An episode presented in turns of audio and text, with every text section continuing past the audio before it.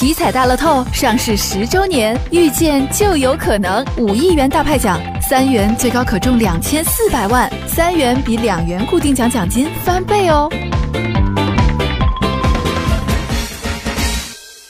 上午，记者在街头随机采访了一些市民，不少市民表示，随着立夏的到来，自己的作息时间、饮食结构等方面将会发生大的变化。之前冬天的时候，像我中午是不午休的人，夏天来了之后，就中午就是有时候会犯困。我们进屋的话，就是基本上调到最低，吃的话一般最低的是十七。喜欢吃素配量的。河南省人民医院中医科医生杨强认为，随着立夏的到来，气候会越来越热，容易伤元气，耗伤心血。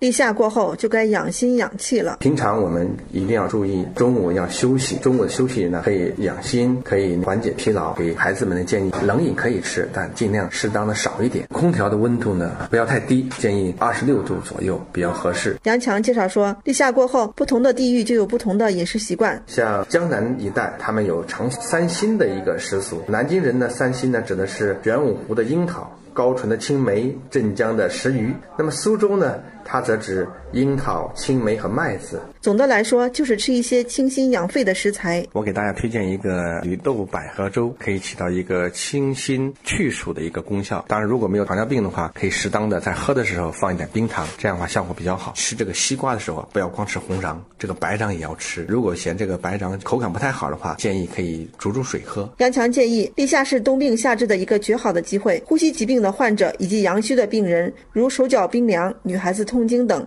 从立夏这天就可以开始治疗了。比如说像老慢支、慢阻肺，包括小儿哮喘、老年人防控哮喘这些疾病呢，都是冬天容易发生的疾病。在夏天阳气最旺盛的时候，用一些中药，比如服贴这些，对我们的冬天疾病的发生起到预防的作用。